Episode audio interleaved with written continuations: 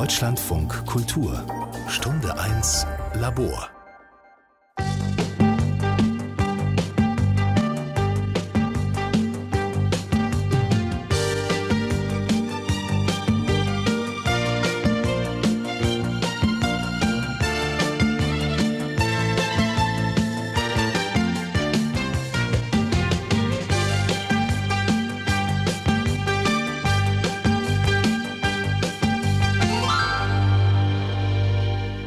Herzlich willkommen, liebe Hörerinnen und Hörer, zu unserer Sendung mit Prominenz ins Wochenende. Und heute unser prominenter Studiogast Didi Hallerford. Ja, hallo. Herzlich willkommen. So begrüßte 1983 ein Moderator der Deutschen Welle das Publikum und seinen Gast. Die Sendung dauerte eine halbe Stunde. Eine Mischung aus Gespräch mit dem prominenten Gast und Ausschnitten aus seinem Bühnenprogramm. Gespielte Witze und Ulglieder. Außerdem war gerade ein neuer Film von Didi gestartet, Der Schnüffler.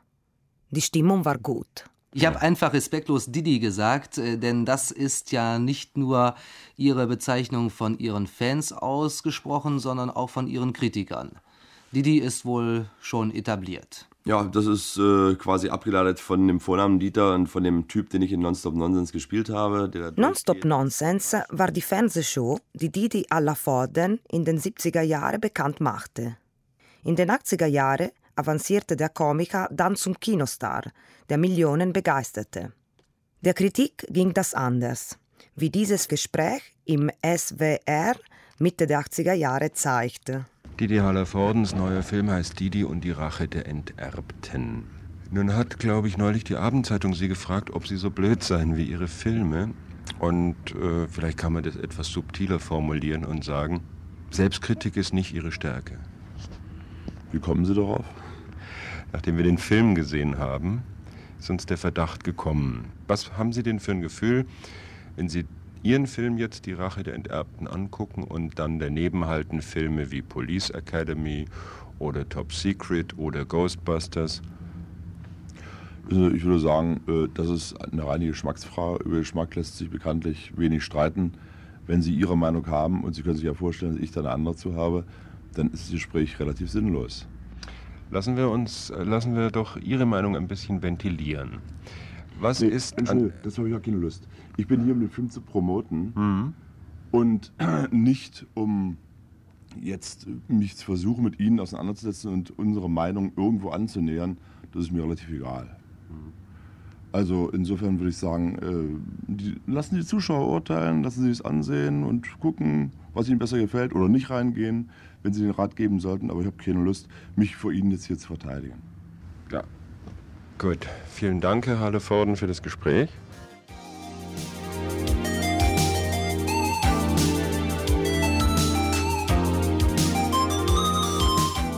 Ich hoffe, dass Ihnen das nun folgende Gespräch weniger sinnlos vorkommt. Am 5. September wird Dieter Allervorden 85 Jahre alt. Aus diesem Anlass wollen wir schon heute den Versuch unternehmen, sich mit seinem Werk kritisch und respektvoll auseinanderzusetzen. Es unterhalten sich zwei professionelle Zuschauer, zwei Filmkritiker. Zum einen Joachim Werner, bekannt als Mitglied des legendären stählernen Filmclubs Stuck. Ich war auch wirklich, als ich diese Filme jetzt relativ gedrängt mir nochmal angeschaut habe, fast schon geschockt. Und Matthias Dell.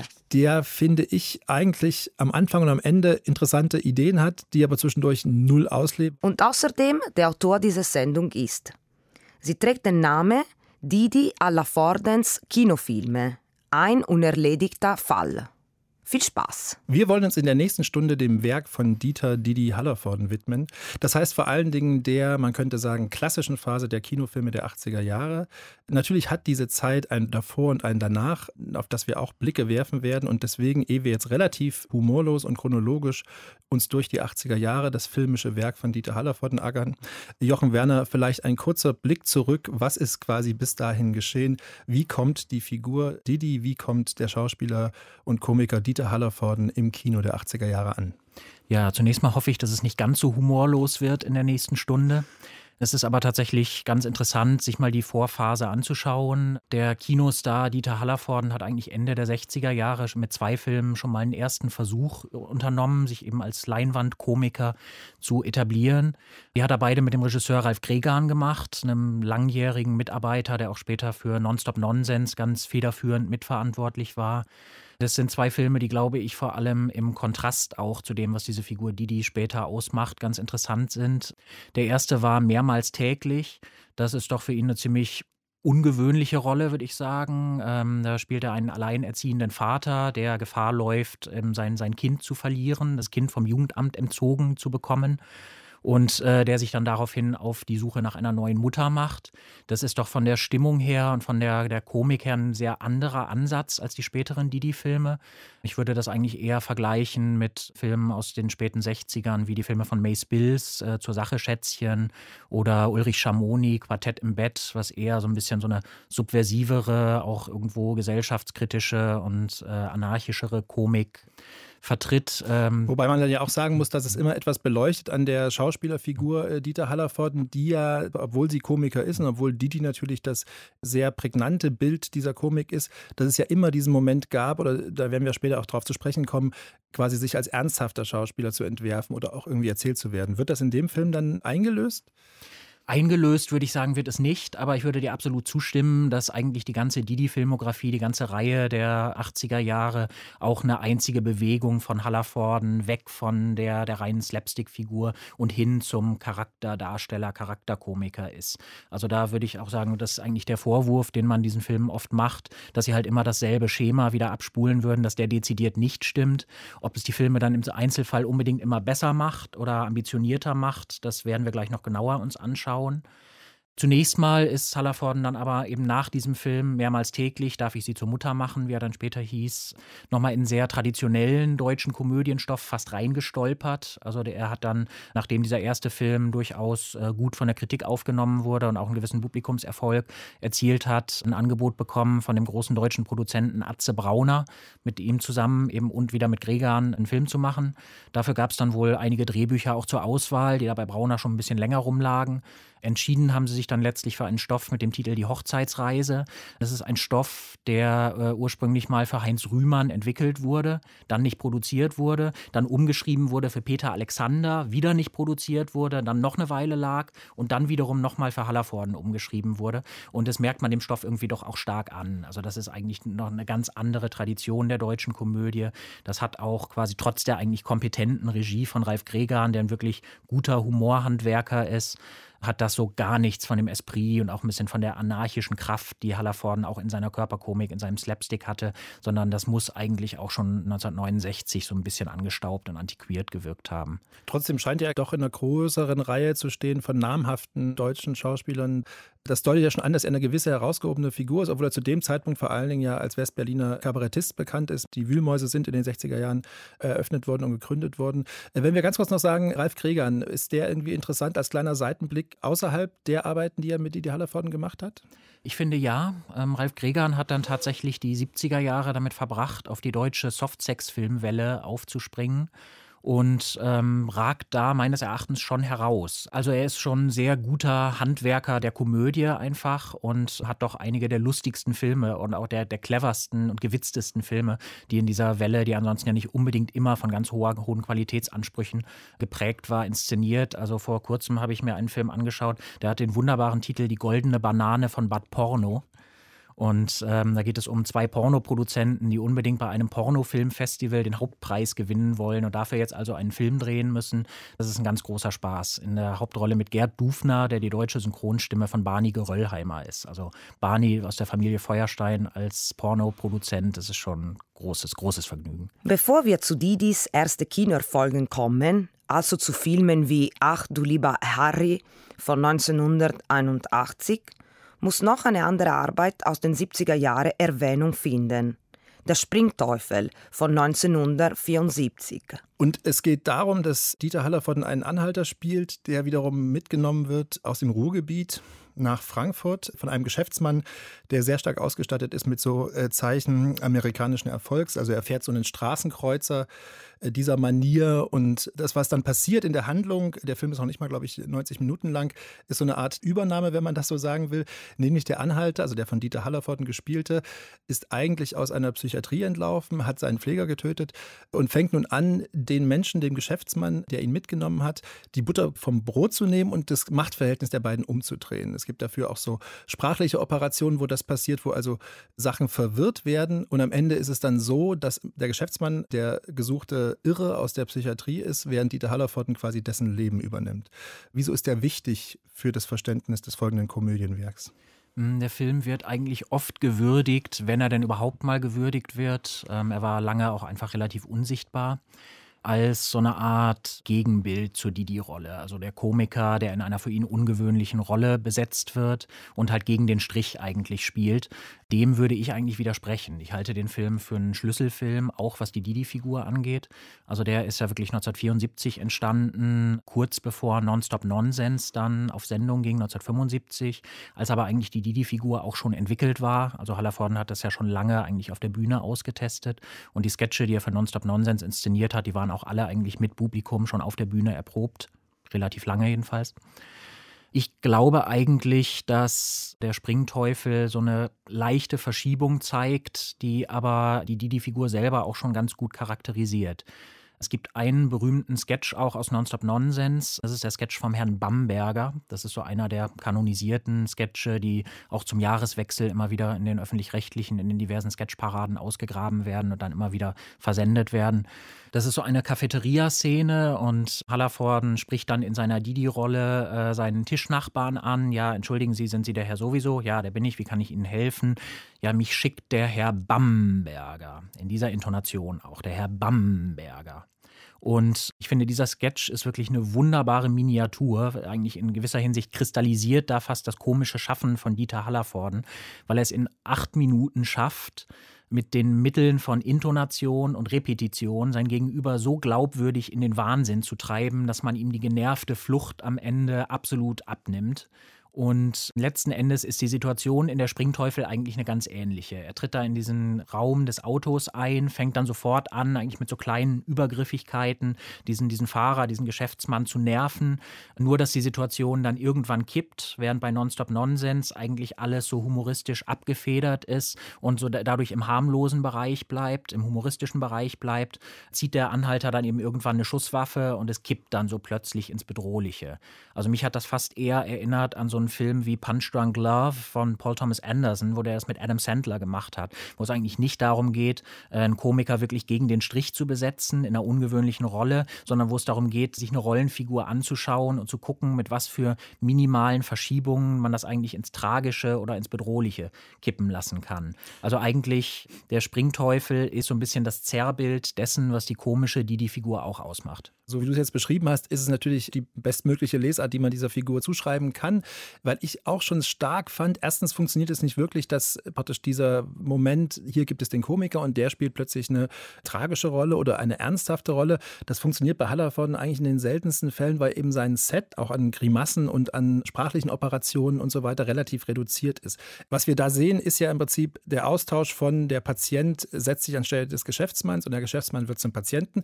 Diese Austauschbewegung, diese Übernahme von Macht, die findet ja später vor allen Dingen auf einer Ebene statt von gesellschaftlicher Hierarchie, also das finanziell gesehen gesellschaftliche unten, der kleine Bürger, der kleine Sparer wird an die Spitze der gesellschaftlichen Hierarchie gesetzt, äh, hat plötzlich Macht und kann von dort aus irgendwie andere Sachen tun als die Leute, die vorher Macht hatten. Und diese Idee von, dass das ein bedrohliches Moment hat, eben auch gerade so wie das ja in dem Springteufel-Film auch kodiert ist durch das Entlaufensein aus der psychiatrischen Klinik. Und da merkt man schon, dass in der Hallervorden-Figur, in dem Hallervorden Display diese Form von Bedrohung auch auf eine Weise sehr stark drinne steckt. Also dass es irgendwas ist, was praktisch die Nachtseite dieser Komik ist. Also mir hat es zumindest in manchen Momenten sehr stark doch Angst gemacht, die vielleicht weit darüber hinausging, was in der Rolle vielleicht passieren sollte. Ja, da würde ich dir insofern zustimmen. Also ich finde auch, dass das kein besonders stark inszenierter Film ist. Es ist wirklich ein sehr kleines, limitiertes Fernsehspiel. Es ist ja die Laufzeit sogar weniger als eine Stunde.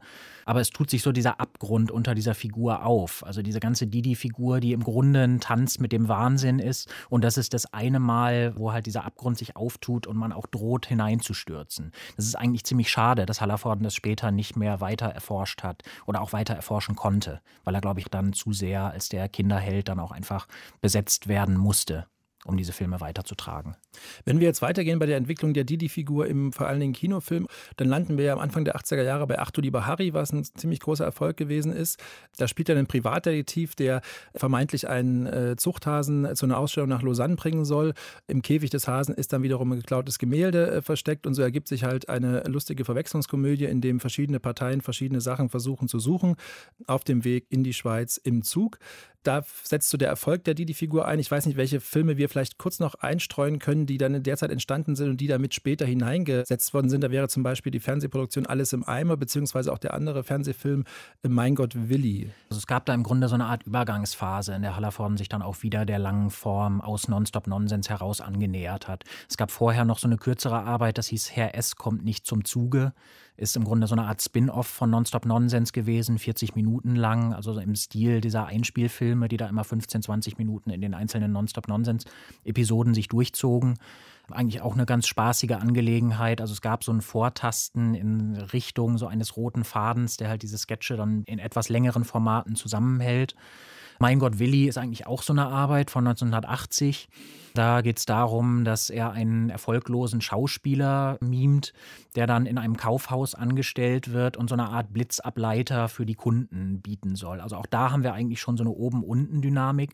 Im Grunde ist er eigentlich nichts anderes als ein ganz schlichter Kundenberater, aber da wird noch so eine Ebene dazwischen gezogen, weil er dann quasi von den Bossen dieses Kaufhauses explizit angestellt wird, damit er so tun soll, als würde sich irgendjemand für die Sorgen und Bedürfnisse der Kunden inszenieren. Also diese Ebene, dass es eigentlich alles nur Fake ist und eigentlich alles nur vorgetäuscht ist und es denen da oben im Grunde vollkommen egal ist, die ist da eigentlich auch schon drin.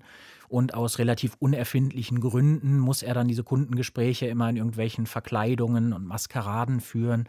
Also das ist auch ein recht amüsanter Film, der aber eigentlich dieses Sketch-Format noch kaum aufbricht. Alles im Eimer ist nochmal eine etwas andere Sache. Der ist, ich glaube, sogar nach Ach du lieber Harry entstanden, auch als Fernsehproduktion und ist dann aber später, als er dann irgendwie fertig war, für so gut befunden worden und auch nach dem Erfolg von Ach du lieber Harry dann für so vielversprechend befunden worden, dass er dann eben trotzdem noch ins Kino gebracht wurde. Das ist eigentlich ein etwas literarischerer Stoff, ein klassischer Stoff auch, der im Kino schon mehrmals adaptiert wurde, so der Mann, der seinen Mörder sucht.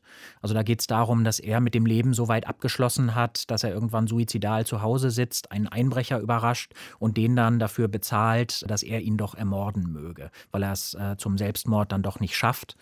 Und dann aber am nächsten Tag sich wundersam alles zum Guten wendet und er halt verzweifelt versucht, diesen Mann wiederzufinden und halt seine eigene Ermordung aufzuhalten. Also am bekanntesten wahrscheinlich danach von Aki Kaurismäki adaptiert, ein paar Jahre später in I Hired a Contract Killer.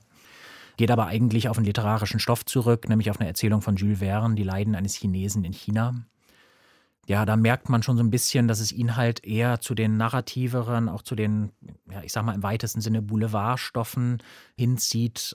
Das fällt eigentlich auch noch raus aus diesen frühen Didi-Filmen. Es gibt einen Prolog dazu, wo er so eine Art verrückten Erfinder spielt, der irgendeinen Superkraftstoff erfindet. Und man denkt eigentlich, dass das jetzt auch so das Plot-Movent sein wird. Das versickert dann aber total später und wird eigentlich gar nicht mehr aufgegriffen. Also der Film hat so ein bisschen so eine merkwürdige Struktur und geht dann irgendwann so in dieses gut gemachte gemachte Boulevard-Theater.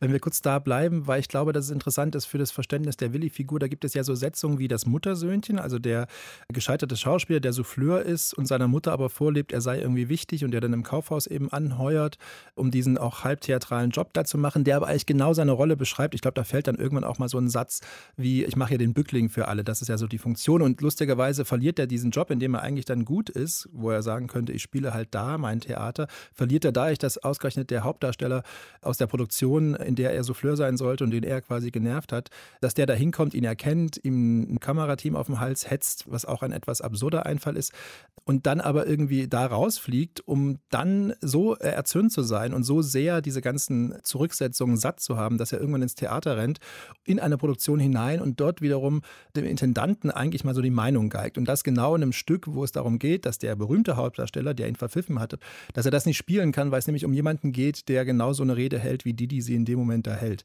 Also eigentlich steckt da ja so ein Begehren drin, dass er immer wieder zurück will auf die große Bühne, dass er eigentlich sich da sieht und fühlt und gerne sehen würde. Eben im Hamlet, im Don Carlos ist, glaube ich, eine Referenz, die in Mein Gott Willi fällt.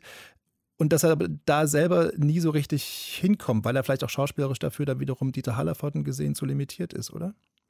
Ja, und dann eben auch schon wieder eben diese Oben-Unten-Dynamik. Es ist im Grunde so, dass eigentlich jeder Vertreter einer Institution in diesem Hallervorden-Kosmos immer erstmal suspekt ist.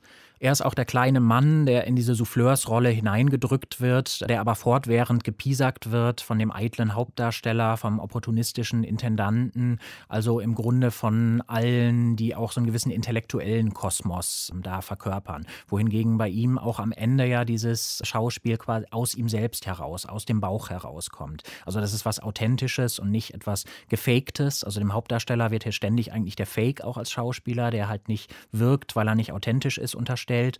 Wohingegen bei dieser Didi-Figur eigentlich alles aus ihm selbst herausfließt und deswegen dann auch in der Kunst wieder überzeugend wird. Bevor wir jetzt diesen Komplex beschließen, müssen wir noch was zu Ach du lieber Harry sagen? Hm, vielleicht müssen wir noch sagen, dass da zum ersten Mal schon eine Verbindung zum französischen Kino etabliert wird, die auch in späteren Hallervorden-Filmen noch auftaucht. Also zumindest die Regieentscheidung ist ja doch eine relativ interessante. Ursprünglich sollte den Film auch Ralf Gregan drehen.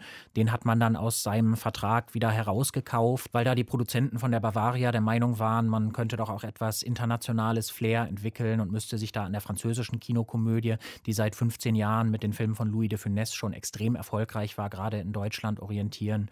Und dann hat man Jean Giraud für die Regie verpflichtet, der über ein Dutzend Filme mit de Funès gemacht hat, unter anderem dessen großen Durchbruch äh, der Gendarme von Saint-Tropez und dessen fünf Fortsetzungen. Also wirklich ein Veteran der Kinokomödie, der auch nochmal aus einer etwas anderen Tradition kommt. Ich glaube, eine glückliche Verbindung war das nicht wirklich und so richtig glücklich war am Ende auch niemand damit. Hallervorden selbst hat mal gesagt, Giraud hat sich bei den Dreharbeiten eigentlich nur dafür interessiert, welchen Rotwein es in der Kantine gab.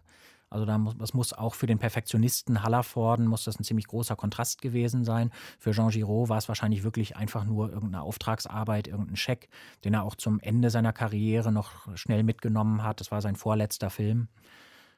Und tatsächlich merkt man von diesem Esprit relativ wenig. Also ich finde, der Film hat eine Reihe von Szenen, die einigermaßen gut funktionieren, manchmal öde, wirklich brillant ist eigentlich nichts.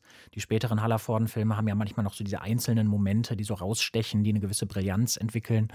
Ja, ach du lieber Harry, bleibt im Grunde dann auch auf der Ebene als so Nonstop-Nonsens der Film. Im nächsten Abschnitt stehen die frühen Höhepunkte von Didis Kinofilmen im Mittelpunkt. Didi, der Doppelgänger von 1984 und Didi, der Schnüffler aus dem Jahr davor. Eine Parodie auf einen Agentenfilm in West-Berlin. Didi spielt einen Taxifahrer, der äh, davon träumt, nach Australien zu gehen, um Schafe zu hüten.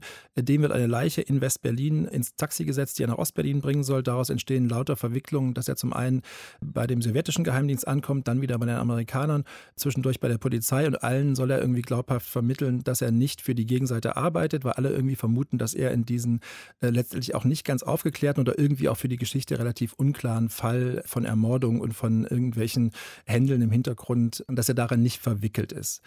Interessant ist daran, dass es schon so verschiedene Komplexitätsebenen gibt und dass es auch irgendwie einen Versuch gibt, wiederum diese Figur des Didi, die ja quasi von unten kommt, die der kleine, arme, in dem Fall Taxifahrer ist, der seinen kleinen, schönen Traum von Australien hat und der dann plötzlich in, dieses, in diese Gemengelage hineingeworfen wird und irgendwie so Selbstbewusstseinstraining bekommt und sich so optimieren muss. Es gibt dann auch Fitnessstudio-Szenen, die er so mitmacht, um irgendwie stärker zu werden, um an Selbstbewusstsein zu gewinnen. Es ist auch von Anti-Ödipus-Komplex, glaube ich, einmal die Rede. Kurzum, da sehen wir also, wie praktisch das Making der Aufsteigerfigur, also das Making eines Menschen, der plötzlich mitspielen kann, der eben nicht der Gebeutelte ist, sondern der zurückschlägt.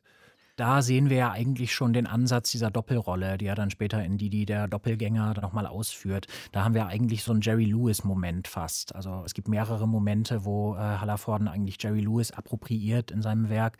Und hier haben wir so eigentlich diese der verrückte Professor-Szene, wenn er dann später wirklich so ein alter Ego, eben sein selbstbewusstes alter Ego, so eine Art James Bond-Verschnitt. Äh, er nennt sich dann auch anders. Er nennt sich dann Herbie Melbourne. Als Taxifahrer heißt er eigentlich Herbert Böckmann da drückt sich dann eigentlich schon Hallervordens ständiges Bedürfnis aus, eben auch eine gewisse darstellerische Vielfalt zu offenbaren, zu beweisen. Und ich finde, dass der Schnüffler eigentlich ambitionierter Film ist. Also es ist schon eindeutig geprägt von seinem Bedürfnis, das halt vom Slapstick, also von der Körperkomik mehr zur Charakterkomik zu verschieben. Ich finde, dass es kein komplett geglückter Film ist.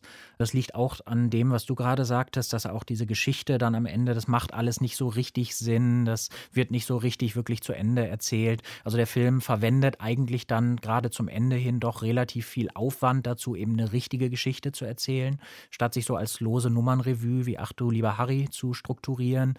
Und aber so interessant ist diese Geschichte dann wiederum auch nicht. Also für Hallervorden schafft das ein paar schöne Momente. Es gibt eine tolle Verhörszene, in der er im Grunde wirklich Stück für Stück so erzählt, was ihm bisher so zugestoßen ist. Und es klingt aber eigentlich mit jeder Wendung dann immer noch unglaubwürdiger. Ein fast klassischer Move dieser Hallervorden-Verwirrung. Also es wird eine Wirklichkeit behauptet, in dem Fall stimmt die Wirklichkeit. Sie wird gleichzeitig nicht vollkommen richtig erzählt. Und das Irre an der stimmenden Wirklichkeit ist dann das, was die Polizei oder die Autorität den Didi für irre halten lässt, dass er nämlich Unsinn erzählt. Dabei ist das, was ihm passiert, nur ziemlich abgefahren innerhalb dieser Westberliner Machthändel. Was ich noch interessant finde, ist, wenn er dann, was man auch, was man beim Doppelgänger dann ja auch sieht, da geht es ja darum, es gibt zwei Figuren, die sehen sich ähnlich. Der eine betreibt die Kneipe, die abgerissen werden soll, der andere äh, ein Mensch namens Hans Immer, während der Kneipenbesitzer Bruno Koop heißt. Hans Immer ist praktisch die Machtvariante, der machtbewusste Geschäftsmann, der so eine Art Konzernimperium sonst was unterhält und alles Mögliche herstellt und vertickt und ganz erfolgreich ist und das aber wiederum dadurch begründet oder damit legitimieren muss, dass er alle Leute um sich herum schlecht behandelt. Das sind die beiden Pole äh, des Didi-Spektrums, der Didi-Figur. Unten der kleine Mann, der irgendwie so ein bisschen eher puzzelig ist und irgendwie ganz rührend und alles vergisst und irgendwie nichts Böses will und oben halt der kalte, arrogante Machtmensch. Jetzt finde ich gerade interessant, bei dem Schnüffler-Film sehen wir ja das nicht auf zwei Figuren aufgesplittet, sondern Didi legt diesen Stunt ja hin, indem er dann auch noch eine lustige Pointe von einer Frau, so eine Art Placebo, wenn man so will. Das lässt ihn aber immer wiederum so kräftig und tatkräftig werden, dass er sich tatsächlich wie ein Actionheld fühlt. Jetzt habe ich mich gefragt, es gibt da zum Beispiel auch eine Szene, wo diese Herbie Melbourne-Figur eingesetzt wird, nämlich in einem Nachtclub, wo jemand singt. Und selbst das kann der dann äh, geschnüffelte, äh, bessere, optimierte Macht, die besser als der Sänger. Und die Frage ist, wie dieser Sprung stattfindet vom kleinen Mann zum Machtmenschen. Also was kommt dabei vor, was geht dabei vielleicht auch verloren oder wie stellt sich Dieter Hallervorden dieses Moment vor? Weil ich dann immer festgestellt habe, ich finde diese Machtgesten, so sehr man das Unterdrückte und das Zurückgesetzte verstehen kann, die Machtgeste ist eigentlich meistens unsympathisch. Das stimmt. Also gerade auch in dieser Nachtclub-Szene ist es wirklich so, dass er dann also mit asozialsten Methoden eigentlich den tatsächlichen Sänger da von der, von der Bühne rempelt und dafür nochmal einen extra Applaus bekommt vom Publikum. Also sobald er in diese Machtposition rückt, äh, ist er im Grunde genauso ein Unsympath wie alle anderen die in den Hallervorden-Filmen in diesen Positionen inszeniert werden. Das heißt, es gibt diese Sympathie für den kleinen Mann, die man irgendwie zwangsläufig hat, wo man auch drüber nachdenken kann, muss der kleine Mann so sein, wie die, die Hallervorden ihn sich vorstellt. Aber dann der Sprung, also rechtfertigt die Zurücksetzung dieses wiederum Verhalten, wenn man dann zur Macht gekommen ist? Oder was sagt uns das über den Begriff von Macht oder von Bedeutsamkeit, von Prominenz, äh, den die die Hallervorden hat? Hm, ich denke auch in gewisser Hinsicht, dass da in den Filmen tatsächlich immer wieder zweierlei Maß angesetzt wird. Das sehen wir sehr stark später nochmal in so einem Film wie Didi auf vollen Touren, wenn dann auch zum ersten Mal so ein politisches Thema da reinkommt. Es ist dann schon, der, der kleine Mann ist bei Hallervorden eigentlich immer derjenige, der sich also auch mit allen Mitteln, die ihm zur Verfügung stehen, so durchschlägt, was dann aber auch wieder gerechtfertigt ist, was so als clever, gewitzt ähm, charakterisiert wird. Und der Mann in den Machtpositionen ist wiederum derjenige, der eigentlich gar kein edles Ansinnen mehr haben kann, der wirklich nur noch korrupt ist, der nur noch zur eigenen Machtmehrung und den eigenen Interessen folgend agiert. Da wird schon auch in den Filmen einfach ein unterschiedliches Maß angesetzt für diese Figuren. Das ist dann vielleicht auch in dieser Szene, die mir wirklich auch aufgefallen ist, in der Schnüffler, dann einfach einfach augenfällig, weil das nicht so richtig überbrückt wird, sondern das wird so gesetzt einfach und man muss damit auch umgehen. Wobei das ja auch ein Problem ist, würde ich sagen, der Art und Weise, wie die Filme erzählt sind, nämlich an der Hallervorden-Figur entlang, dass man die Korruption, wenn dann der kleine Mann zum großen Mann geworden ist, dann spielt die Korruption praktisch keine Rolle mehr, weil sie wird dann irgendwie vorgeführt, vielleicht noch als irgendwas, was man gesellschaftskritisch nennen wollte. Seht her, so ist das dann nun mal. Aber eigentlich ist der Macht-Didi, der zur Macht gekommene Didi, dann wiederum auch so eine Art von Souverän, dass man eben tatsächlich denkt, ist was für ein Unsympath und was für ein schrecklicher Mensch, der dann aber wiederum noch in dieser Nachtclub-Szene in der Schnüffler ja trotzdem äh, von der Frau angehimmelt wird auf eine Weise oder darin gut gefunden wird, wie er jetzt praktisch diesen Sänger da von der Bühne äh, holt und dann anfängt selber zu singen. Das wäre vielleicht auch noch ein Punkt, den wir an der Stelle kurz äh, besprechen könnten, die Frage der Frauenfiguren in seinem filmischen Werk. Es gibt ja in den Fernseharbeiten häufig so Partnerinnen wie Rotraud Schindler zum Beispiel. In den Filmen. Na, eigentlich ist tatsächlich der Schnüffler der einzige Hallervorden-Film aus der Didi-Phase, in der es eine Liebesgeschichte gibt. Ansonsten zeichnet sich diese Figur eher darüber aus, dass sie halt im Grunde asexuell und aromantisch funktioniert. Da fallen auch diese Filme durchaus aus dem Kanon der, so der deutschen Komikerfilme raus. Also zum Beispiel, wenn man sich äh, die Otto-Filme anschaut, den anderen großen deutschen Kinokomiker der 80er Jahre, da ist in jedem Film immer noch irgendwie so eine Liebesgeschichte dran getackert worden, die eigentlich niemanden so richtig interessiert hat und die aber irgendwie noch so mit durcherzählt werden musste. Das hat Hallervorden eigentlich nicht gemacht. Also deswegen diese Didi-Figur ist im Grunde auch immer so eine infantilisierte Figur. Das ist nie so richtig der erwachsene Mensch, sondern der Mensch, der eigentlich in so einer ewigen Kindlichkeit auch feststeckt. Und der vor allen Dingen irgendwie immer so gewisse Hebel braucht, um überhaupt sowas wie Begehren auf Frauen ausleben zu können. Es gibt bei Achtung lieber Harry so ein Experiment, wo er wie ein Tier behandelt wird, der Hase als Rammler.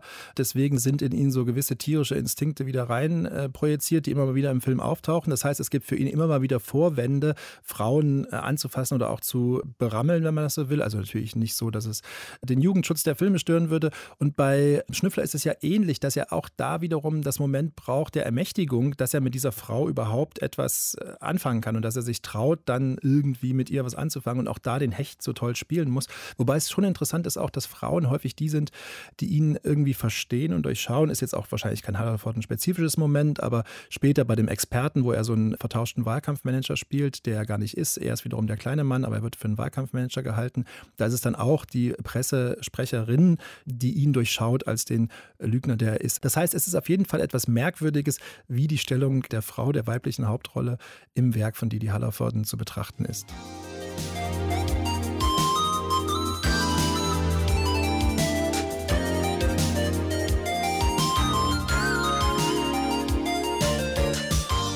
Mitte der 80er Jahre lebt das Sequel sich praktisch selbst aus, könnte man sagen. Da kommen dann Filme zustande wie Didi und die Rache der Enterbten, wo er gleich sechs oder sieben Rollen spielt und äh, der ganze Spaß darin besteht, dass er sich in verschiedene Figuren hineinverkleiden kann.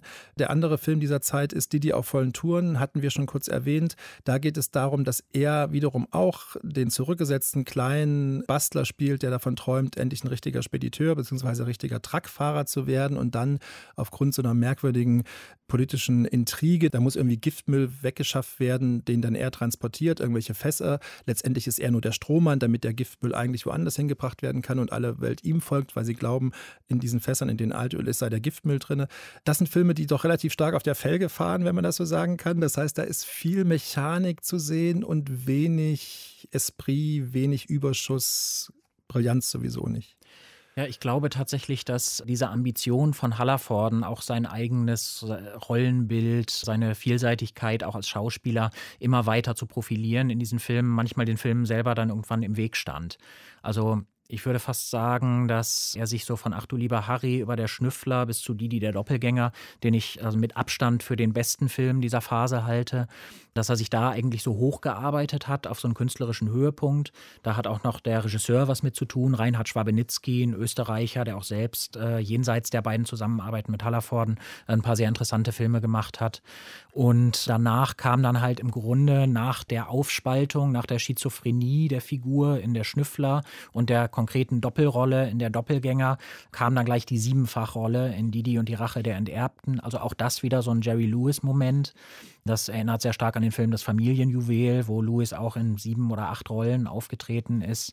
Aber es funktioniert halt im Grunde gar nicht mehr. Also ich glaube, Didi und die Rache der Enterbten ist wahrscheinlich von all diesen Filmen, die ich mir jetzt auch angeschaut habe für diese Sendung hier, der, der mir am wenigsten Freude gemacht hat. Und das ist so ein bisschen schade, weil er eigentlich so viel Potenzial hat, aber genau deshalb, weil er all dieses Potenzial eigentlich überhaupt nicht mit Leben erfüllt. Diese Figuren sind alle irgendwie so ein Klischee, ein Gedanke. Manche werden auch nach so einer halben Szene schon wieder aus dem Film heraus befördert. Also im Gegensatz zu Lewis, der ja nun weiß Gott kein subtilerer Komiker war, sondern auch mit einem eher breiten Pinsel gearbeitet hat, wie Hallerforden, der es aber schafft, jede dieser Figuren irgendwie zum Leben erwecken und ihr einen memorablen Wert eigentlich zu verschaffen, ist es bei Didi wirklich dann immer nur, es gibt dann den Restaurantkritiker, der sich noch im Prolog des Ganzen dann zu Tode frisst. Dann gibt es den Kongo-Otto, Otto, so eine Söldnerfigur an den Kongo Müller aus dem Dokumentarfilm äh, Der lachende Mann angelehnt, der aber auch irgendwie nur so einen austauschbaren Rambo ergibt und dann irgendwie mit der ersten Handgranate, die er wirft, wieder aus dem Film rausbefördert wird. Dann gibt es den verrückten Erfinder, der die ganze Zeit nur mit irgendwelchen Modellflugzeugen da herumfuhrwerkt. Also auch zu dem Thema Erfindergeist, Kreativität fällt ihm irgendwie nicht viel ein. Also das ist schon echt schade, wie sehr das da alles irgendwie so im Keim erstickt. Und es gibt die eine Tantenrolle, die ähnlich wie bei dem Bamberger Sketch eigentlich mit einer Intonation, mit einem Satz äh, versucht, den ganzen Witz zu machen, indem sie dauernd ihren gebeutelten Mann Rüdiger nennt. Also da steckt auch irgendwas drin, was ein merkwürdiges Verhältnis zu einem queeren Kino, was das Hallerfordensche Kino ja überhaupt nicht ist, erkennen lässt. Und das ist so ein Beispiel, wo man merkt, dass der Witz schon aufhört, bevor er eigentlich losgelaufen ist. Also so faul sich auf dem Rüdiger-Sagen auszuruhen, wie eben der Bamberger auch nur einmal betont wird und dadurch irgendwie zum Witz werden soll, indem man ihn immer wieder sagt. Das ist ein Beispiel, finde ich, dafür, wo man merkt, dass dieses Kino einfach auch faul ist in gewisser Weise. Und noch stärker ging es mir fast so bei Didi auf vollen Touren, weil der fährt stundenlang irgendwo hin. Es gibt dauernd dieselben Streits, dieselben vorhersehbaren Gags. Es gibt den französischen ähm, Coke Spusi, wenn man das so sagen kann, mit dem man dann versucht, das Zeug loszuwerden, wo es auch ewig dauert, bis die Verwirrungen aufgelöst sind. Und was die Filme so prägt, ist schon eine Form von Action, die dann vielleicht in die, die auf vollen Touren am stärksten ausagiert wird. Da hat man so vielleicht im Hintergrund auf Achse als Erfolg, als Fernsehserie im Blick.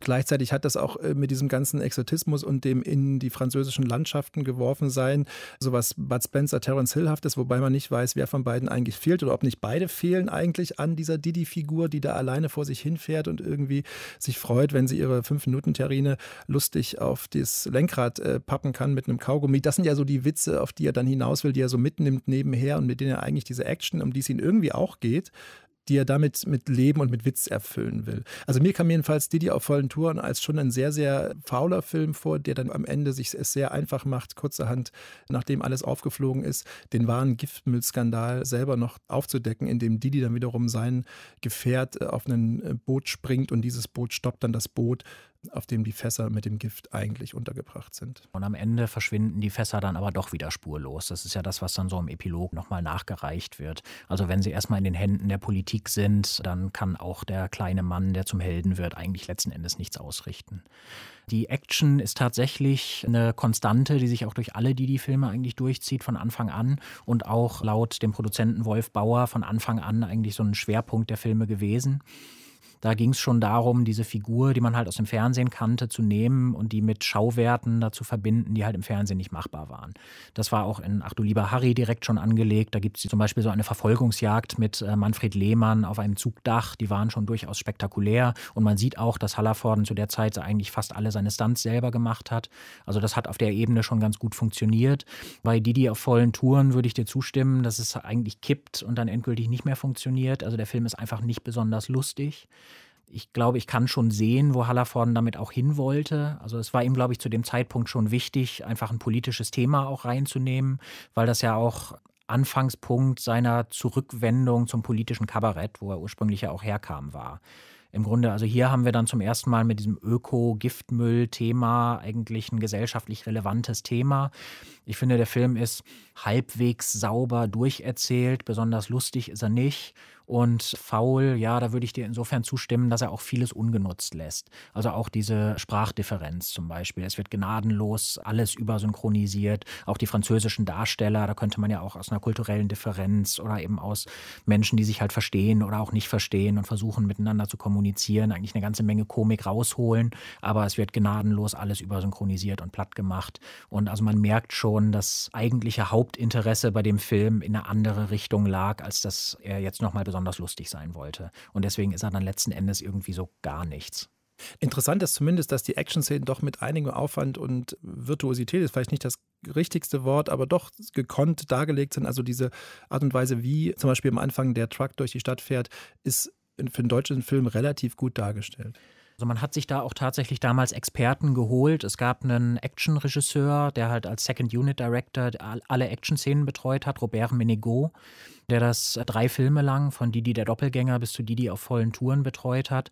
Und tatsächlich war schon am Anfang bei der Schnüffler nochmal ein anderer interessanter Name im Spiel. Da gab es nämlich Storyboards und Konzepte für die Action-Szenen von Roland Klick einem der ganz wenigen Genre-Regisseure im deutschen Kino, die es damals noch gab, der ja damals auch schon immer weniger dann wirklich arbeiten konnte. Der damals schon nicht mehr die Kinder vom Bahnhof Zoo drehen durfte, die ja dann auch da erschienen sind. Und dieser Klick sollte dann eben auch eigentlich diese Action-Szenen selbst drehen. Da hat man sich dann wohl aus finanziellen Gründen hauptsächlich dagegen entschieden, vielleicht auch um dem jetzt nicht so ein starkes Gewicht zu geben, hat sich dann wieder eine französische Crew geholt und dann später hat man eben diesen Menego gefunden, der es dann wirklich über mehrere Filme hinweg gemacht hat und äh, wie ich finde auch durchweg gut gemacht hat. Also auf jeden Fall hat man damals schon bemerkt, dass es eigentlich diese Tradition der Action-Inszenierung im deutschen Kino eigentlich so gar nicht mehr gab und dass dementsprechend die Leute, die darin eine gewisse Expertise hatten, dann auch eher im europäischen Ausland zu finden waren. Wir sind schon am Ende der 80er Jahre angekommen. Zwischen 1988 und 1992 bringt Didi in zwei Jahrestakt drei Filme raus. Zuerst Didi der Experte, dann bei Mia liegen sie richtig und schließlich alles Lüge. Drei Filme, die doch deutlicher dieses Motiv aufnehmen, sich wieder politisch zu verhalten. Und es ist ja auch kein Zufall vielleicht, dass er danach wieder zurück ins Fernsehen geht und wieder politisches Kabarett da macht.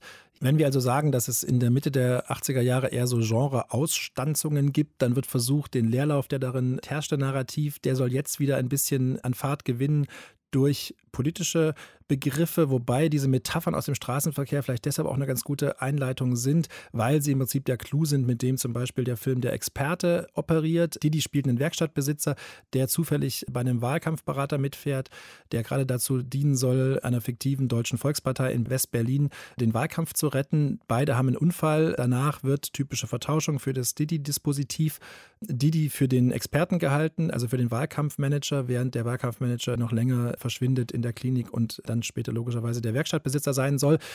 Und was er dann macht als eben frisch gebackener Wahlkampfmanager ist, mit so Sätzen zu operieren, die eben aus seinem alten Bereich stammen, aus seinem alten Kontext, dem Werkstattbusiness, dem Autogeschäft. Wir müssen mehr Dampf machen und solche Sachen. Dann wächst er auch wieder in diese Figur rein. Auch da geht es wieder um Ermannung in gewisser Weise, dass der Arzt ihm sagt, sie müssen das jetzt sein. Und dann in dem Moment, wo der den Arzt zurück anbrüllt, also wieder in dieser unangenehmen Machtfigur Hallervorden ist, die dann eben so schnell unsympathisch wird, löst sich am Ende aber nochmal ganz anders auf. Also was generell interessant ist, ist halt auch diese Macht der Phrasen, die du gerade schon genannt hast. Das taucht ja auch auch in mehreren Hallervorden-Filmen auf. Das ist in Didi der Doppelgänger für Bruno Koop eigentlich auch das Mittel, mit dem er sich in die Chefrolle da hineinfindet. Das sind so Sätze, so vorgestanzte Sätze, die er von dem Hans Immer da mitgegeben bekommt. Sätze wie ich brauche mehr Details oder schreiben Sie es auf, ich beschäftige mich später damit. Das taucht auch später in Bei mir liegen Sie richtig nochmal auf, wo sich dann ein Betrüger in eine Chefarztrolle einfindet, dadurch, dass er Sätze aus der Schwarzwaldklinik auswendig lernt. Und das, finde ich, bringt Hallervordens Verhältnis eigentlich zu so Institutionen und zu herausgehobenen Rollen darin eigentlich sehr gut auf den Punkt, weil es letzten Endes immer nur um das Aufsagen von Phrasen geht. Und da kommt halt auch wirklich eine große Institutionenskepsis, auch ein Anti-Intellektualismus irgendwo zum Ausdruck, weil man sich letztlich jede Rolle, die ein gewisses gesellschaftliches Renommee hat, in diesem Hallervorden-Kosmos aneignen kann, dadurch, dass man einfach ein paar bestimmte hohle Phrasen aufsagt mit diesem Wahlkampf in der Experte funktioniert es im Grunde ganz ähnlich. Und das Bemerkenswerte ist ja, dass er sich wiederum nicht so richtig dafür interessiert, einen sehr genauen Eindruck von den phrasenhaften Operationen des jeweiligen Bereichs zu geben. Also, dass er für die Politik mit sehr groben Phrasen arbeitet, dass er genauso fürs Krankenhaus mit sehr groben Phrasen arbeitet und auch für die Wirtschaft in der Doppelgänger. Das heißt, es gibt dieses soziologische Interesse, das wirklich durch eine genaue und präzise Parodie, was ja durchaus möglich wäre, weil das ja Bereiche sind, die sehr viel von Phrasen leben, das wirklich auch dann irgendwie stärker zu zeigen, da hört sein kabarettistisches Interesse auch wiederum sehr, sehr früh auf. Es passt aber auch wiederum zu dieser machterfüllten Didi-Figur, die ja, sobald sie die Macht hat, einfach immer recht hat. Und dass er sich mit so einfachen Phrasen jeweils da durchmogelt, die nie das Interesse haben, etwas über Gesellschaft zu erzählen, gleichzeitig aber so tun, als ob sie den Leuten zeigen würden, wie verlogen gewisse gesellschaftliche Bereiche sind. Das ist eigentlich so ein bisschen auch ein Moment, wo man merkt, dass Hallerforden-Filme doch sehr viel liegen lassen von dem, was ihre Stoffe eigentlich hergeben könnten. Ja, dass sie manchmal sogar auch einfach problematisch werden darin.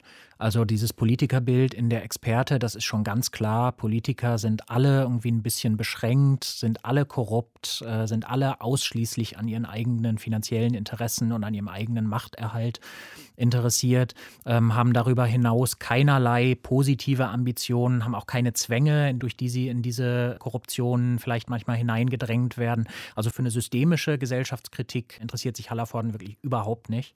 Bleibt konsequent in so einer reinen Schwarz-Weiß-Zeichnung. Das sind auch alles keine Menschen, sondern das sind alles irgendwie nur Funktionen.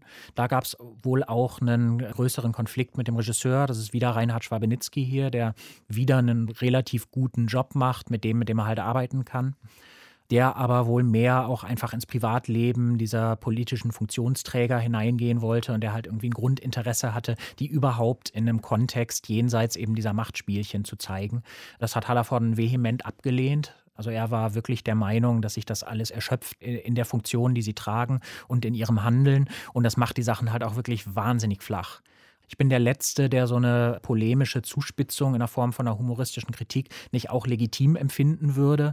Aber es ist dann doch als Kern eines kabarettistisch-satirischen Lebenswerks, und das ist ja dann doch das, was Hallervorden eher als sein Lebenswerk betrachtet, als diese Didi-Filme, an denen er sich immer eher so ein bisschen gerieben und abgearbeitet hat. Als Kern eines solchen Werks ist es dann doch irgendwann relativ dünn. Das merkt man, finde ich, beim Experten auch sehr deutlich daran, dass er am Ende, wenn er das ganze Ding auflöst und wenn er eigentlich, da gibt es auch so eine sentimentale Geschichte mit einem Kind, die relativ funktional betrachtet wird. Also die am Anfang seiner Werkstatt hat so einen entlaufenen Heimjungen bei sich sitzen, dem er so eine Art väterlicher Freund ist. Dann ist Didi verschwunden, also muss der Heimjunge auch wieder verschwinden. Die Wiederbegegnung mit ihm löst dann in Didi aus, dass er nicht zu diesen korrupten Leuten gehören will, sondern wieder zurück will in sein äh, ehrliches kleines Manntum. Und das kriegt er dann so hin, indem er praktisch nicht nur den eigenen Kandidaten, den Konservativen, äh, sabotiert, indem er eine Live-Schaltung macht, was auch so eine hypertrophe Geste ist, also so eine Machtgeste. Ich gehe jetzt hier rein und sage, wir zeichnen was auf. Nein, wir senden das live. Das kann er dann alles machen, weil er der Wahlkampfexperte ist. Lässt diesen konservativen Kandidaten durchs Olympiastadion joggen und dabei irgendwie filmen, um zu zeigen, was für ein Depp das ist. Und das reicht aber nicht. Er muss dann gleichzeitig noch den Gegenkandidaten, der von so einer sozialdemokratisch gefärbten Partei zusammen scheint, den muss er auch noch entlarven, der vorher kaum erzählt worden ist, der vorher eine Randfigur ist. Man kann der Sozialdemokratie schon sehr, sehr viel vorwerfen, aber da steckt dann in diesem Aufblitzen, diesen Kandidaten nochmal fertig zu machen, wo es eigentlich gar nicht nötig ist, da steckt schon auch ein sehr großer Hass oder irgend sowas drin, also ein sehr starkes Gefühl jedenfalls von Abneigung, was unbedingt diesen Kandidaten auch noch desavouieren muss. Da steckt eine Form von Demokratiekritik auch drin, die halt wirklich komplett über einen Kamm schert. Also wirklich alle Parteien sind gleich, alle Politiker sind gleich, sind alles nur diejenigen, die halt den kleinen Mann, also die, die als den kleinen Mann manipulieren und vorführen und ausnehmen.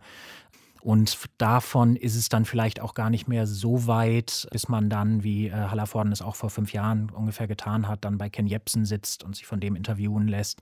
Also ich habe mir dieses Interview angehört. Das ist jetzt nichts Furchtbares. Er sagt jetzt auch nichts fürchterlich Schlimmes da drin. Aber dass man dann eben plötzlich bei diesem Pressesprecher der Querfrontbewegung da setzt und dem halt nochmal so ins Mikro seine Institutionenkritik und seine Gesellschaftskritik spricht, das ist vielleicht dann doch auch kein Zufall. Hängt natürlich zusammen mit dem Lied, was er gemacht gemacht hatte, was auch ziemlich grauenhaft ist, was aber auch schon sehr, sehr breiig ist im ganzen Zugriff auf Gehalte, die man jetzt als Kabarettist als Material begreifen würde, wird einmal so alles durcheinandergewirbelt. Auch auf der Bildebene ist dieses Video ziemlich schwierig, weil so viele Zeichen echt miteinander kollidieren, dass man es gar nicht aushält, da hinzugucken. Es ist auch für die Augen sehr, sehr anstrengend, würde ich sagen, diesen Film zu gucken. Interessant ist ja, dass er auch in dem Jepsen-Interview dann äh, wiederum von seiner FDP-Nähe spricht. Die kodiert er immer noch als liberal. Das war, glaube ich, auch so ein Argument, warum er sie Anfang der 80er Jahre, wenn ich das jetzt richtig weiß, dafür auch mal geäußert hat in Berlin, weil er sagte so, es muss eine dritte Kraft geben, damit CDU und SPD nicht alleine sind. Das ist so seine Vorstellung von irgendwie Balance.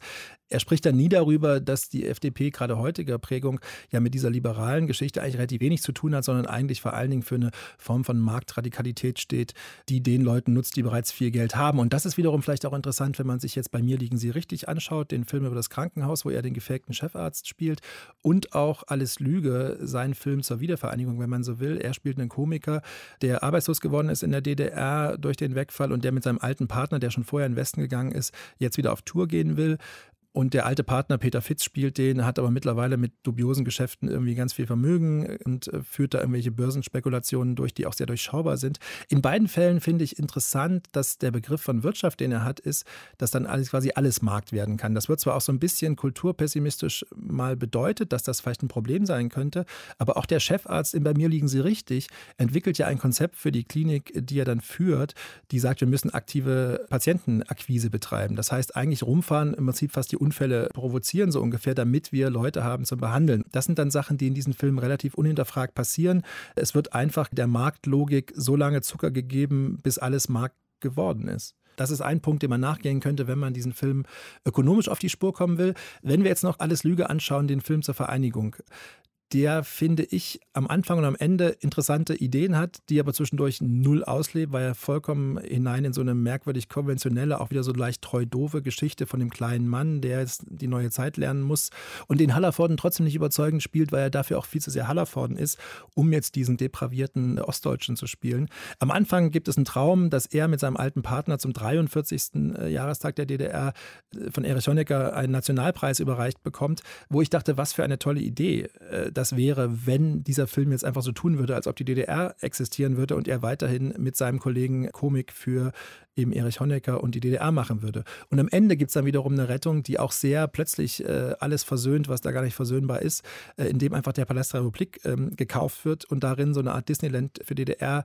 errichtet wird. Was eigentlich ein visionärer Gedanke ist, vielleicht auch nicht so fernliegend in der Zeit, aber das praktisch die Idee, dass diese ganzen enttäuschten Leben irgendwo etwas brauchen, wo sie vorgezeigt werden können, dass es so einen Ort bräuchte. Und wir sehen ja auch in dem Berlin der Zeit äh, sich später entwickeln, dass es sehr viele solche Orte gibt, an denen dieses Disneylandhafte für Touristen auch inszeniert wird. Im Grunde würde ich fast sagen, dass es auch heute fast noch ein visionärerer Gedanke ist, als es damals war. Also dieses Ende hat mich dann schon wieder ein bisschen mit dem Film versöhnt, den ich davor eigentlich wirklich ganz furchtbar und ganz daneben fand. Aber das ist dann irgendwie schon wieder so drüber und auch jetzt heute, wo die Eröffnung des Humboldt-Forums jetzt kurz bevorsteht und alle jetzt wieder über dieses Stadtschloss diskutieren und irgendwie man so richtig merkt, dass vielleicht diese Form des Umgangs vielleicht doch nicht so ganz die richtige war und dass man vielleicht auch mit dem DDR-Erbe, dem Palast der Republik insbesondere, ein bisschen anders hätte umgehen müssen ich glaube, 1992 war dieser Film so einfach so dermaßen daneben. Also ich kann mir wirklich nicht vorstellen, wer 1992 auch sich diesen Film von einem Haufen Wessis da irgendwie angucken wollte, die jetzt erklären, wie das so läuft mit dem DDR-Erbe und mit der Ostalgie. Es gibt ja noch diese Ehefrau da, die so einen Erich Honecker-Schrein zu Hause hat. Also es gibt diese drei Grundtypen. Es gibt den Wendegewinnler, das ist eben sein ehemaliger Partner, der so rübergemacht hat in Westen und mit so ganz obskuren Investitionsschemen jetzt reich geworden ist. Dann gibt es den ehemaligen Ostkomiker äh, Hallervorden, der inzwischen in Hundekostümen irgendwelche Supermärkte eröffnet und letztlich einfach leidet am Verlust seiner einstmaligen Relevanz unter die Ehefrau, die sich komplett der Ostalgie übergeben hat. Aber ich habe nie das Gefühl, dass irgendjemand in diesem ganzen Team irgendein Gespür dafür hatte, was da wirklich passiert ist. Es ist so ein Blick von außen. Das bleibt so in diesen Klischees stecken und auch in diesem Besser-Wessitum irgendwo stecken. Ist auch so ein bisschen schade, weil der Regisseur Regisseur Heiko Schier, der hat vorher in Westberlin einen sehr schönen Independent-Film gemacht, Wedding. Also der kam eigentlich aus einer Ecke heraus, wo man ihm durchaus noch eine interessante Karriere irgendwie hätte prophezeien können. Aber in diesem Film, in diesem Projekt war einfach von Anfang an alles komplett daneben. Wenn wir vielleicht zum Schluss noch mal fragen, was ist das Deutschland oder was ist das West-Berlin, muss man vielleicht bei Hallervorden vor allen Dingen sagen, was die Filme zeigen. Man ist ja, wenn man heute diese Filme schaut, auch noch mal anders informiert über Diskussionen, Diskurse, die sich zwischenzeitlich ereignet haben. Das heißt, man guckt anders zum Beispiel auf die Frage der Genderpolitik dieser Filme. Da gibt es auch eine üble Szene in Alles Lüge, wo dann Volker Spengler auftaucht und auf eine viel zu übertriebene Weise sich als Schwuler, der jetzt aber merkwürdigerweise total horny auf den Hallervorden ist, der nun wiederum auch null Appeal in diese Richtung hat. Der ist gerade bei einer Frau abgeblitzt. Corinna Kirchhoff spielt so eine Staatsanwältin, die ihn nur benutzt, was auch eine interessante Szene ist, wie er da abblitzt an dieser makellosen, tollen, schönen Frau, wo man dachte, das könnte jetzt eigentlich so das Happy End werden. Und nach dem Moment des Abblitzen trifft er auf diese Volker Spengler-Figur, die sich auch permanent und sofort und umstandslos als Schwuler vorstellt, ihn bedrängt und von ihm was will, wo man richtig merkt, die Figur verkraftet praktisch das Zurückgewiesen werden von der Frau nicht und muss sich aber gleichzeitig wieder erhöhen über diesen Mann, der ihn jetzt so furchtbar attraktiv findet, dass er mit ihm sich alles vorstellen können wollte. Das sind so Momente, die einem auffallen. Was anderes, was mir aufgefallen ist, dass erst in dem Film Bei mir liegen sie richtig ein interessanter Wechsel stattfindet, was das gesellschaftliche Hintergrundbild abgibt, also wie besetzt wird. Da gibt es so Vorlesungssituationen in einem Hörsaal, wo plötzlich nicht nur schöne Frauen in der ersten Reihe sitzen, sondern plötzlich auch ein diverseres Deutschland gezeigt wird. Also People of Color, gibt auch jemand, der so einen asiatischen Hintergrund hat.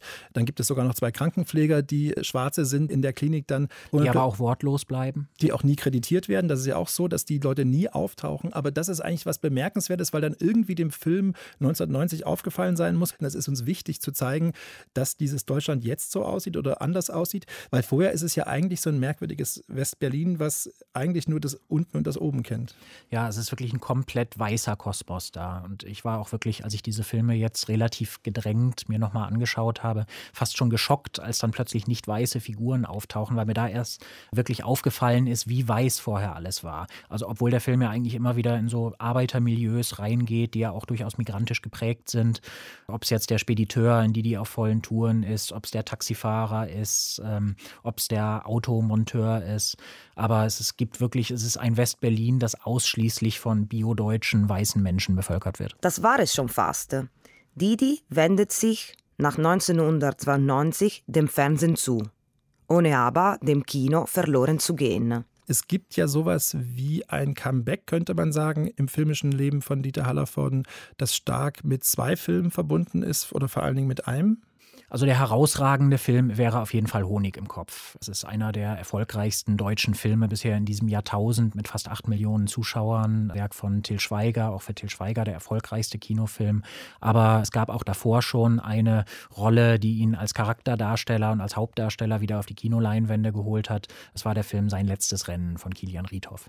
Würdest du sagen, dass er ohne sein letztes Rennen gar nicht bei Schweiger gelandet wäre? Oder ist das vermutlich eine falsche Spekulation, weil er vorher auch schon bei Schweiger gespielt hat und weil es schon auch Momente gibt, jetzt beantworte ich mir die Frage selbst, wo das Kino von Hallervorden doch anschlussfähig zu sein scheint für ein Kino, was Schweiger macht. Wenn man auf die Action schaut, die Schweiger auch mal sehr wichtig ist und die er versucht zu inszenieren, oder wenn man auch auf die Figur von Hallervorden in dem Honig im Kopf-Film schaut, wo es ja um auch eine psychische Erkrankung geht, was ja, wie wir jetzt gerade doch intensiv besprochen haben, ganz wesentlich ist für die Doppeldeutigkeit, die Janusköpfigkeit der Didi-Figuren. Die erste Verbindung zu Schweiger ist ja schon ein paar Jahre vorher geschehen in dem Film Eineinhalb Ritter auf der Suche nach der hinreißenden Herzelinde. Das ist äh, ein ganz klassischer Komikerfilm wo Schweiger eigentlich jeden populären deutschen Fernseh- und Kinokomiker irgendwie für einen Gastauftritt vor die Kamera gezerrt hat. Da war es auch eher ein Cameo.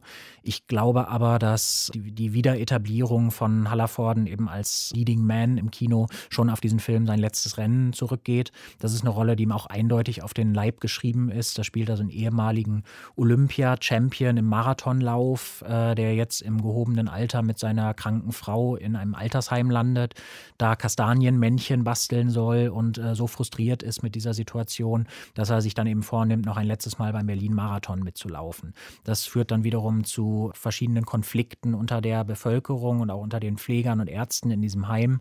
Die einen entdecken halt durch ihn, durch sein Beispiel dann so eine Lebensfreude wieder. Andere sind halt an den Regeln sehr stark orientiert und mobben ihn dann wiederum als den Regelbrecher. Ich glaube, das ist ein Film mit einer Rolle, wie Dieter Hallervorden sich so eine große dramatische Charakterrolle vorstellt. Es ist ein Film, der ein unglaubliches Pathos hat, der auch wiederum in seiner Kritik dieser Institution Altersheim auf einer relativ banalen Ebene bleibt.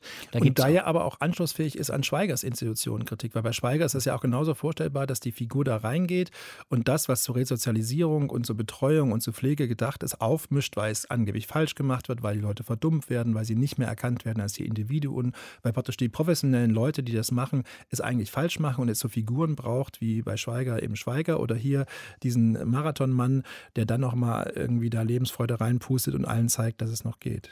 Ich finde ja immer noch die großartigste Szene in Schweigers Werk ist die am Ende von Barfuß, wo er dann eben mit seiner Geliebten in das psychiatrische Heim einzieht, aber leider lassen sie ihn dann am Ende doch wieder raus.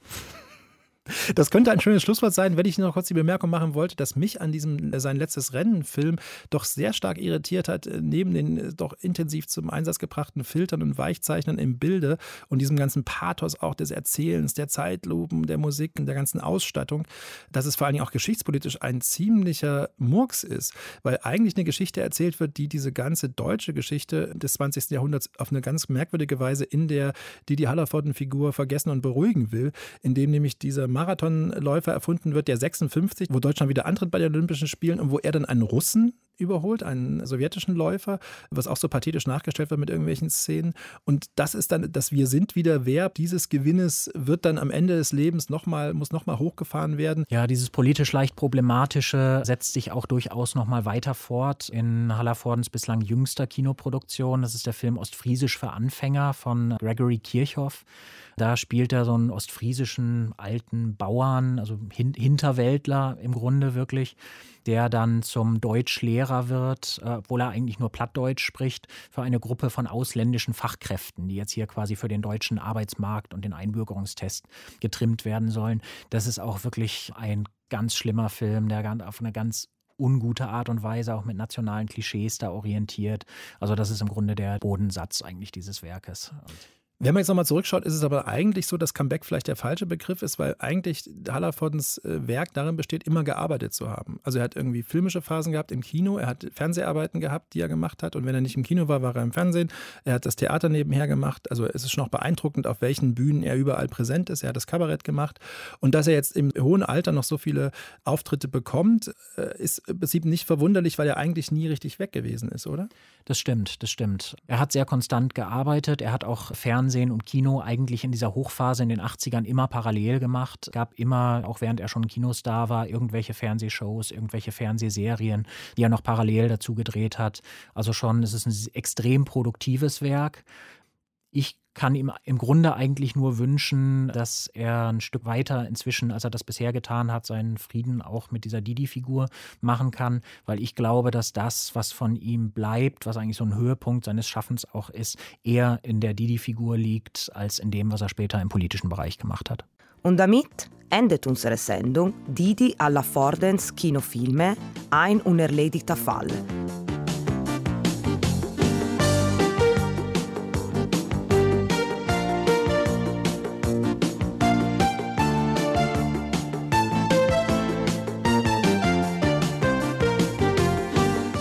Hoffe, wir konnten interessante Perspektiven auf das filmische Werk von Didi Allaforden eröffnen. Und ich verabschiede mich von Matthias Dell. Vielen Dank. Und Joachim Werner. Gerne.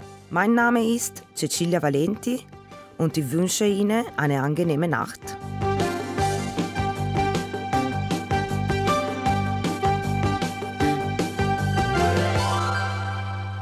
Herr Hallervorden, zum Thema Fernsehen nochmal zurück und auch zum Thema Amerika.